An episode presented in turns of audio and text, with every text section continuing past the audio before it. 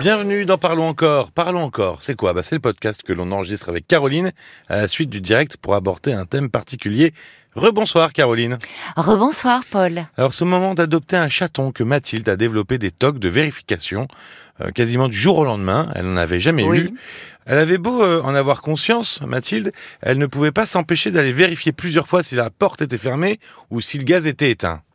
Et oui, c'est pour ça qu'on parle de troubles obsessionnels compulsifs.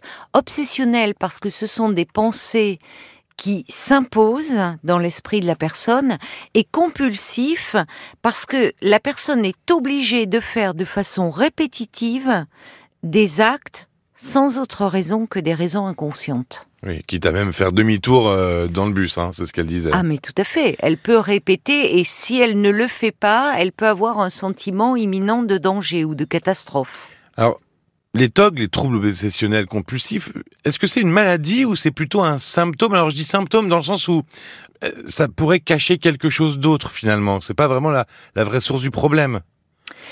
C'est un symptôme. Et comme tout symptôme, euh, quand il euh, surgit, on n'en connaît pas la signification. Il vient s'imposer euh, à nous. Les comportements de ce type, je le disais euh, à Mathilde, finalement viennent dire, révéler une souffrance qui ne peut pas être encore mise en mots parce qu'on ne la connaît pas consciemment. C'est quelque chose qui a été euh, refoulé, qui est tombé euh, dans l'oubli, quelque chose qui a pu faire peur, qui a pu traumatiser, et qui, à un moment, va surgir, mais surgir sous une forme, sous une forme déguisée. C'est pour ça que le, le, le- parce que c'est toujours l'expression de l'inconscient. Donc l'inconscient, euh, on peut pas l'apprivoiser comme ça. Il est malin, il prend de multiples déguisements. Mais ces déguisements, c'est- ce sont pas n'importe lesquels. Ils ont un sens, souvent un rapport avec au fond ce qui doit être dit. Je pense euh, dans, dans ces troubles obsessionnels compulsifs, il y a des personnes qui ont ce qu'on appelle la manie de la propreté. Ah ben, c'est ce que j'allais te dire.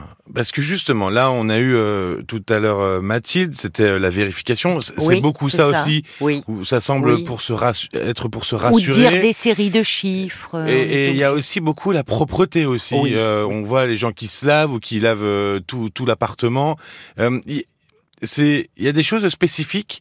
Euh, ça veut dire quelque chose en particulier, ces, ces types de, de TOC Ah oui, euh, c'est-à-dire que il y a euh, il y a des personnes qui vont passer des heures à nettoyer euh, frénétiquement leur maison, leur appartement. Il faut le prendre au mot, c'est-à-dire qu'il y a quelque chose à nettoyer, mais qui n'est pas matériel. Il y a quelque chose qu'elles vivent comme ça se trouve toujours dans leur histoire. Quelque chose, ça peut être une faute dont elles euh, s'accusent inconsciemment. Euh, on parle, euh, on a dans notre vocabulaire les notions de tâche, de souillure pour parler de, de faute morale. C'est quelque chose qui est utilisé aussi dans les religions, l'idée de souillure, d'impureté. Il peut y avoir aussi des interdits qui vont viser euh, le corps et en particulier la sexualité.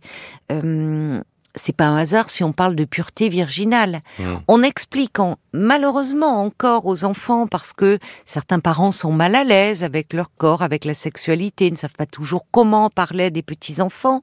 On dit encore c'est sale quand un enfant s'intéresse à ses excréments, quand il euh, s'intéresse euh, à son sexe. Et finalement, en grandissant, eh bien, l'enfant intériorise si bien ces interdits que ils vont éprouver du dégoût pour ce qui auparavant leur procurait du plaisir. Alors, évidemment, quand on parle de sexualité, on, on- on- par extension, on parle aussi par rapport à la masturbation, les conduites auto-érotiques qu'ont les petits-enfants.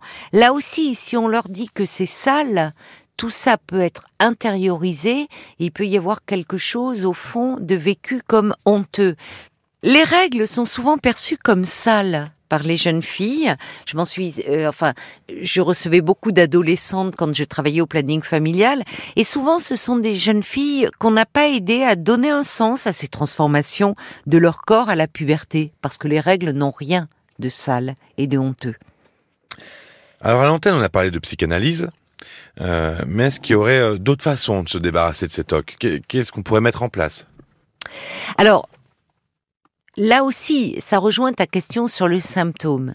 Si on veut se débarrasser du symptôme, parce que c'est très envahissant, et Mathilde le disait à juste titre, épuisant souvent psychiquement, ça demande une énergie considérable de, de se livrer à ces actes, à ces comportements que l'on sait absurdes, mais on peut pas s'empêcher de le Ouais, faire. Finalement, il faut réaménager son quotidien au fur et à mesure. quoi. Ça demande une Ouais. énergie psychique qui n'est pas investie ailleurs. Donc, si on veut se débarrasser euh, du symptôme, il y a les thérapies comportementales. Et en ce sens, il y a d'ailleurs une association qui existe, qui s'appelle l'AFTOC, qui est l'association euh, française pour les personnes euh, souffrant de troubles obsessionnels compulsifs. Bon, et pourquoi pas? Ça peut bien marcher. Le problème, c'est que si l'on considère, je reviens au début, que c'est une manifestation de l'inconscient, l'inconscient, il ne se laisse pas apprivoiser comme ça. Il peut surgir Oui. sous une autre forme. Mais on peut gagner du temps. Pourquoi je parlais d'un travail analytique? C'est-à-dire pour arriver à mettre avec des mots ce que jusque-là on disait avec des actes. Mais c'est vrai que l'analyse, c'est un travail qui est long, euh, qui peut être fastidieux et qu'il n'y a que des cas particuliers. Alors, euh, il, faut de, il faut un peu enquêter sur sa propre histoire, ça prend davantage de temps. Merci Caroline pour les coordonnées de l'AFTOC. Euh, si vous voulez euh, avoir de plus amples renseignements, le site internet c'est aftoc.org, a f t o ou le numéro de téléphone c'est le 01 39 56 67 22. Vous pouvez aussi découvrir ce 28 juin Alain qui après avoir euh, perdu plus de 100 kilos et repris sa vie en main continue à avoir une très mauvaise image de lui ou encore Jean qui n'arrive pas à se détacher de son ex. RTL.fr et l'application RTL pour écouter ces témoignages. Le direct à 22h, vous pouvez l'écouter aussi euh, sur l'application RTL et parlons encore évidemment en podcast juste après. Merci de votre écoute et à très vite. À très vite Parlons encore. Le podcast.